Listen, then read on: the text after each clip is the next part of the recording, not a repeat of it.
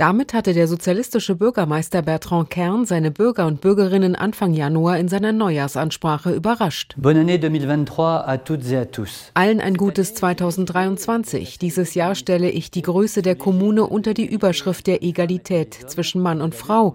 Pontin wird ein Jahr lang Pontin heißen. Wir hängen ein E an den Namen unserer Stadt. Pantin s'appellera pendant un an Pantine. So ein E wirkt wie im Deutschen die Endung in. Es macht aus einem männlichen einen weiblichen Begriff.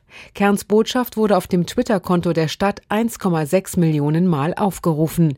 Die 60.000 Einwohner-Kommune grenzt im Nordosten an Paris und hängt am hauptstädtischen Metronetz. Auf dem Markt viel Beifall für den OB. Bienvenue sur le marché de Pantine. Willkommen auf dem Markt von Pantine. On habite à Pantine maintenant, ma chérie. Jetzt wohnen wir in Pantine, Chérie. Moi, je trouve ça super.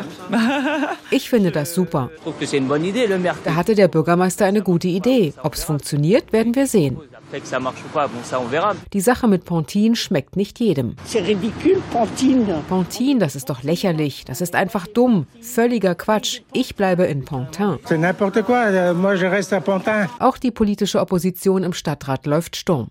Alles nur ein Werbegag ohne Substanz, findet Geoffrey Carvalho von den konservativen Republikanern.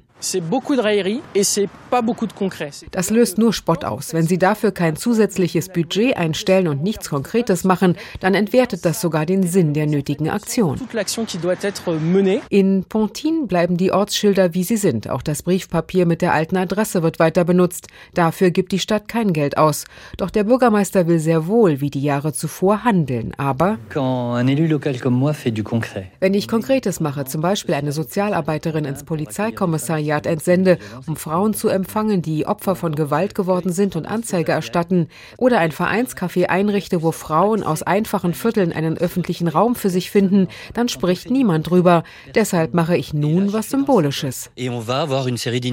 Kern plant neue Initiativen. Ihn kennt inzwischen halb Frankreich, denn TV-Sender und Nachrichtenkanäle laden ihn zum Interview.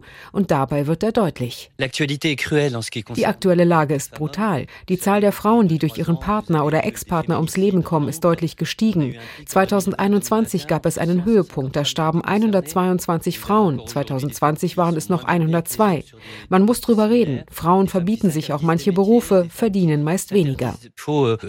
Débat. In Pontin erstaunlicherweise nicht. Da haben sie schon 2019 mit durchschnittlich 2334 Euro netto im Monat 18 Euro mehr verdient als die Männer. Hier wurden 21 Straßen und Plätze nach berühmten Frauen umbenannt. Und die Stadtregierung ist paritätisch besetzt.